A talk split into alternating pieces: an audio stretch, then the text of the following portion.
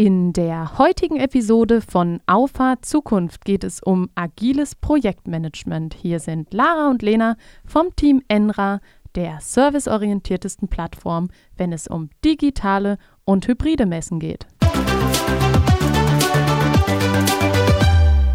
Hallo zusammen. Ja, bevor wir jetzt starten, Lara, mit diesem spannenden Thema, erstmal ein ganz herzliches Dankeschön, dass du äh, zurück zur alten Intonation gekehrt bist. Das hat, äh, ja, das war wichtig für mich heute. Ich wusste das und ich habe, als wir uns hier im Podcast-Studio getroffen haben und endlich wieder die, die Zeit, da fällt Lena fast hinten rüber. Gut, dass Podcast nur mit Ton ist.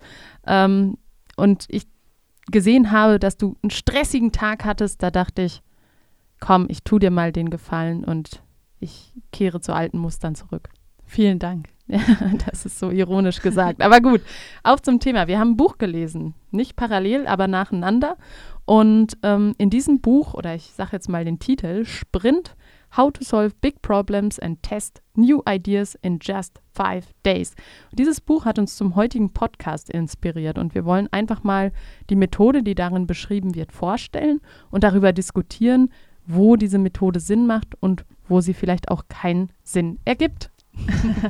vielleicht starten wir äh, mit dem Problem, welches äh, die Methode versucht äh, zu lösen. Und zwar geht es darum, dass viele ja, Unternehmen oder viele Menschen sehr viele Ideen haben und äh, dazu neigen, sich auch sehr schnell ähm, in diesen Ideen zu verlieren aber dann der Schritt von der Idee zur Umsetzung an irgendeiner Stelle zu ressourcenintensiv ist und deshalb dann nicht erfolgreich abgeschlossen werden kann. Ich denke, das ist sicherlich ein Problem, mit dem sich ganz viele identifizieren können.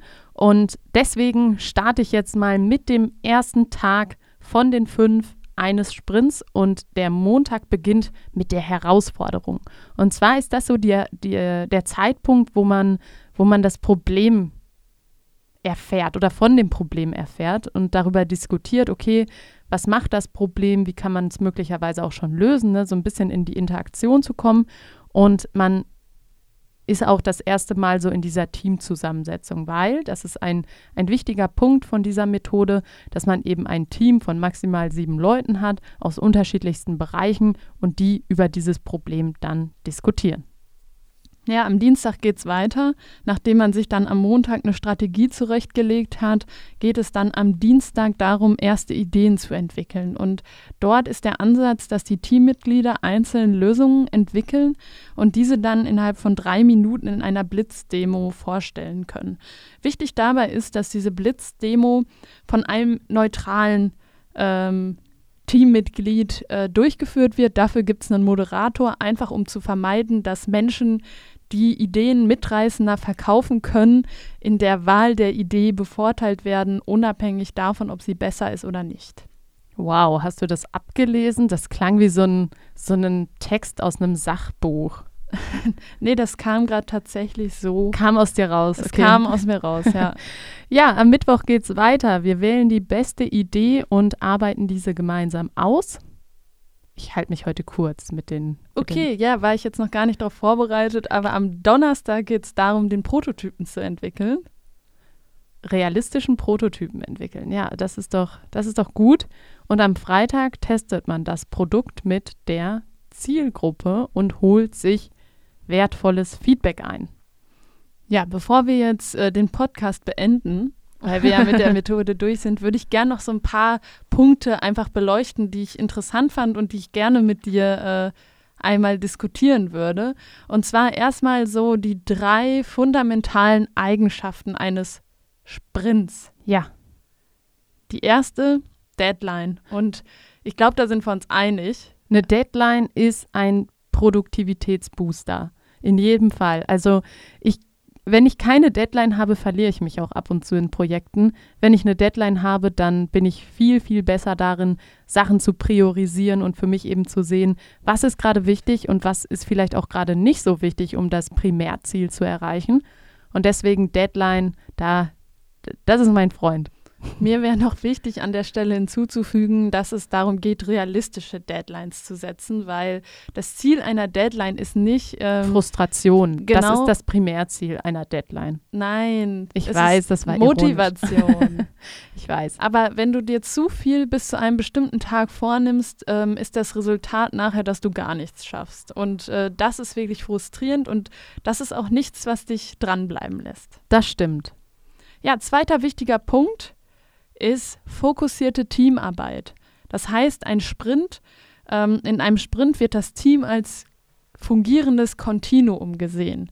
Und es geht nicht darum, dass man äh, untereinander, äh, sag ich mal, kom kom kompatibel? Nee, kompetitiv handelt, Aha, okay. sondern ähm, man arbeitet an, gemeinsam an einem Ziel. Man zieht an einem Strang. Das ja. ist ganz wichtig. Okay, ähm, aber findest du es nicht? Wir haben ja eben über die Methode gesprochen, wie der Aufbau ist. Also als ich das Buch gelesen habe, muss ich ja echt sagen, habe ich mich gefragt, was ist das denn für eine Teamarbeit, wenn ich allen ein Problem präsentiere und jeder entwickelt eine eigene Ideenskizze und nachher entscheidet man sich für eine. Also das ist jetzt ein Punkt, wo Lara und ich uns sehr, sehr uneinig sind. Aber ich möchte dir gerne meine Perspektive dazu auch noch mitteilen. Die werde ich aber natürlich nicht akzeptieren. Ja, aber vielleicht mal. Nein, Spaß. Ich bin ja, ich will ja was lernen und vielleicht überzeugst du mich von deiner Sichtweise, weil in meinen Kopf geht es nicht rein.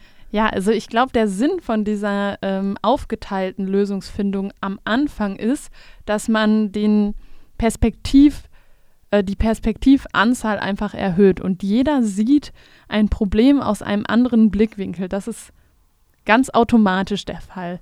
Und indem man sich Zeit nimmt, eine eigene Idee zu entwickeln, heißt das ja noch nicht, dass man gegeneinander arbeitet und nachher eine Idee von sieben ausgewählt wird, sondern dass man dann in der Diskussion nach der Blitzdemo dann eben das Beste aus allen Ideen zusammenpackt und damit eben einen sehr umfassenden Blick auf das Problem hat. Das ist ähm, ein Riesenvorteil. Und am Ende, wenn du dir das so vorstellst, dass diese Wurzeln nachher in einen Stamm übergehen, dann ähm, ja, finde ich das super sinnvoll, das so zu machen. Also die Metapher, die bringt es auf den Punkt. Ja, finde ich auch. okay, du hast, wir hatten jetzt zwei Punkte. Was ist ja. der dritte? Output. Also okay.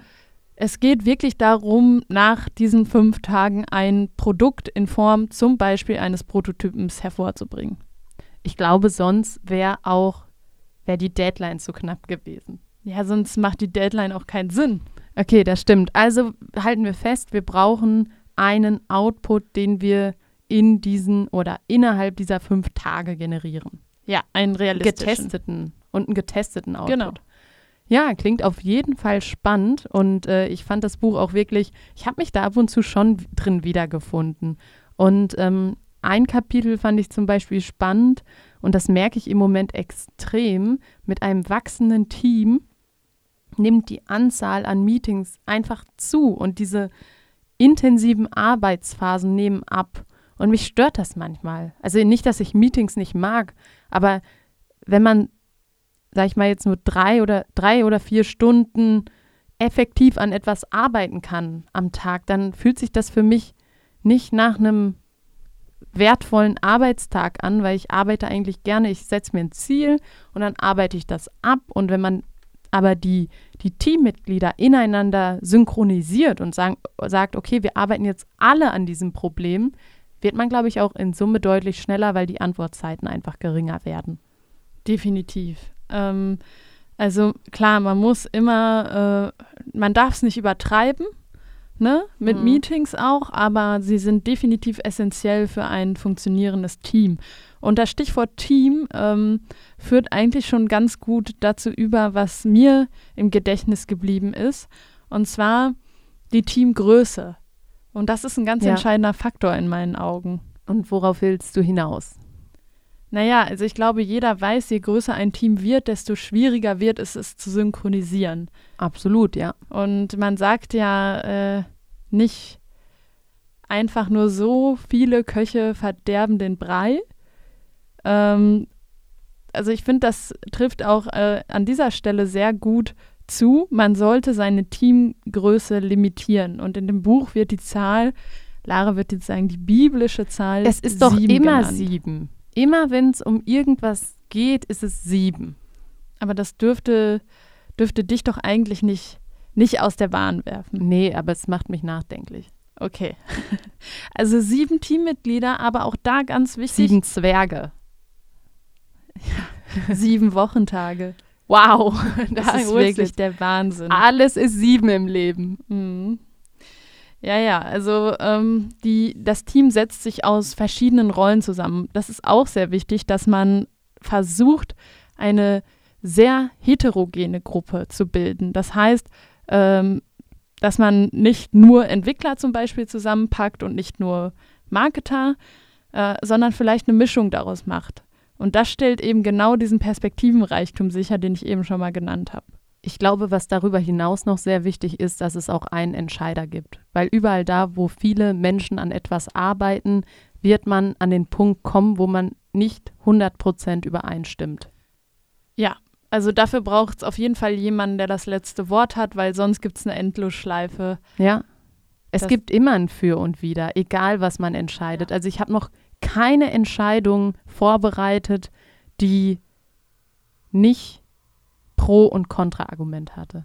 Auch da könnten wir jetzt auf das Zitat unseres Vaters zurückgreifen. Ja, Er ist ein sehr, sehr akribischer Vertreter des Ausdrucks entscheiden heißt verzichten. das Und scheint dich richtig geprägt zu haben. ja, es hat mich geprägt. Ich, ha ich weiß auch, dass ich das hier schon mal äh, genannt habe. Das weiß ich, dass du das weißt. Ja, ähm, aber ich finde, es hat wirklich so einen hohen Wahrheitsgehalt und es hilft einem im Leben wirklich weiter mit dem Bewusstsein, mit diesem Bewusstsein Entscheidungen zu treffen, weil am Ende des Tages ist eine Entscheidung die aller, aller schlechteste und das ist die, die nicht getroffen wurde. Das stimmt.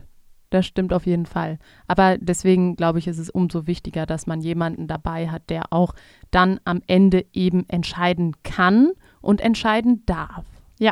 Stimme ich dir absolut zu.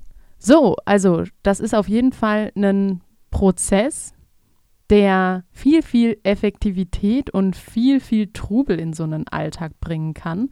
Und äh, ich habe das für mich mal in meinem Alltag angewendet und zwar mit mir selbst, also ohne ein Team, weil ich arbeite im Moment an einer Die ich AG Lara. die ich AG Lara, ja. Ähm, ich arbeite im Moment an einer Website für ein Event und ähm, das ist ein ziemlich großes Projekt. Und ähm, ich habe mir aber vorgenommen, ich will in einer Woche fertig sein. Mit Inhalten, mit allem drum und dran. Ist erstmal ein sportliches Ziel. Das heißt, ich würde sagen, die Deadline passt. so, und dann habe ich das mal probiert. Heute ist Mittwoch. Gut, ich baue keinen Prototyp, ne? Ist jetzt wieder ein bisschen, bisschen davon entfernt, aber es funktioniert auf jeden Fall, indem man, indem ich gesagt habe, eigentlich ist, ist das der Schlüsselgedanke bei mir. Ich konzentriere mich eine Woche nur auf das Projekt. Und ich glaube, in Summe bin ich schneller. Mit allen anderen Projekten auch, wenn ich mich auf eins konzentriere. bin ich bei dir. Also ähm, ist definitiv so. Man muss sich nicht so lange eindenken. Man weiß, was ist der nächste sinnvolle Schritt. Da bin ich absolut bei dir. Das macht auf jeden Fall Sinn, seine Zeit so zu planen. Ja. Gut, äh, eine Sache wollte ich dich noch fragen, Okay. weil ähm, ich fand es irgendwie manchmal, ich glaube, das hat jeder, wenn er Bücher liest, ähm, dass bestimmte Sequenzen einfach hängen bleiben, weil man sich damit irgendwie identifizieren kann oder weil man das spannend findet. Und eine fand ich, äh, fand ich sehr spannend. So spannend, dass Jetzt ich schon ich gespannt. pfeife. ähm, und zwar die. und zwar fand ich das sehr spannend, dass äh, wie hoch die maximale Anzahl an Testern gewählt wurde. Und die, Das war fünf, oder? ja, und auch das basiert auf einer wissenschaftlichen Erhebung, wo Mhm. untersucht wurde, wie viele Tester es braucht, um die, den Großteil von Beschwerden, sag ich mal, ähm, aufzudecken. Es ist fünf. Ja, und nach fünf nimmt die, nimmt die, ähm, die Anzahl an neuen, neuen Beschwerden hinsichtlich des Prototyps drastisch ab. Und ich finde, das ist dieses Bewusstsein ist so ein Effektivitätsboost im Testing. Das finde ich wirklich, wirklich, also es hat mich wirklich zum Nachdenken gebracht und ist hängen geblieben. Ja, vor allem ist es nachher ja auch eine Kostenreduktion. Wenn du jetzt fünf Leute fragst und die werden alle erstmal das Gleiche sagen wahrscheinlich, weil es gibt so offensichtliche Dinge, die schlecht sind und dann wird jeder nochmal so den ein oder anderen Punkt herausfinden. So, und wenn du jetzt fünf gefragt hast und damit schon einen Großteil der Beschwer des Beschwerdepotenzial gebannt hast, ja, ist da, besser geht's doch nicht. Ja, eben. Und deshalb fand ich das irgendwie, ja, ist hängen geblieben und finde ich, äh, sollte man auch berücksichtigen, wenn man äh, Dinge testen lässt von anderen. Klar, dass eine Person zu wenig ist, ist, denke ich, jedem bewusst. Aber fünf ist gar nicht so viel. Nee, aber dass acht zum Beispiel zu viel wäre, das finde ich, äh, oder mehr als notwendig. Wenn du die 100% erreichen willst, musst du unendlich äh, testen, aber ähm, du weißt, äh, wie ich das meine, dass äh, du dann halt mit dem Bewusstsein rangehen kannst, wenn ich fünf möglichst unterschiedliche Menschen das testen lasse, habe ich ein relativ gutes Bild von der Funktionsweise meines Prototypen es ist auf jeden Fall ein spannendes Buch, wo man viel, viel mitnehmen kann. Und ich muss wirklich sagen, ich bin froh, dass ich es gelesen habe. Na klar, es steht auch viel da drin, was man jetzt nicht unbedingt auf seinen eigenen Alltag übertragen kann. Aber so ein paar Grundwahrheiten finde ich darin schon. Und ich finde es sehr bereichernd, auch mit dir darüber gesprochen zu haben, weil wir doch eine etwas andere Sichtweise auf die Welt haben. Und ähm, ja, also in diesem Sinne Brauchen wir ich eigentlich auch noch was los. Ja, dann, dann jetzt ist die Zeit. Jetzt ist die Lena. Zeit, ja. Ähm, was mir sehr bewusst geworden ist beim Lesen, dass das natürlich ähm, nicht hundertprozentig ähm, projizierbar auf, auf das eigene, auf das eigene Handeln ist. Aber ich glaube, vom Grundsatz her ist es schon sinnvoll, in, in kleinen Arbeitspaketen zu arbeiten und wirklich immer den Anspruch zu haben, dass danach auch et irgendetwas geschippt wird, in irgendeiner ja. Form. Und das ähm, ist irgendwie ein großer Motivationsboost, äh, wenn man sich darüber im Klaren ist, was man in einer Woche wirklich alles bewegen kann. Ja, und das ist doch auch ein viel, viel schöneres Schlusswort als meins eben. Und in diesem Sinne würde ich sagen, bis zum nächsten Mal, wenn es heißt Aufer Zukunft. Ciao!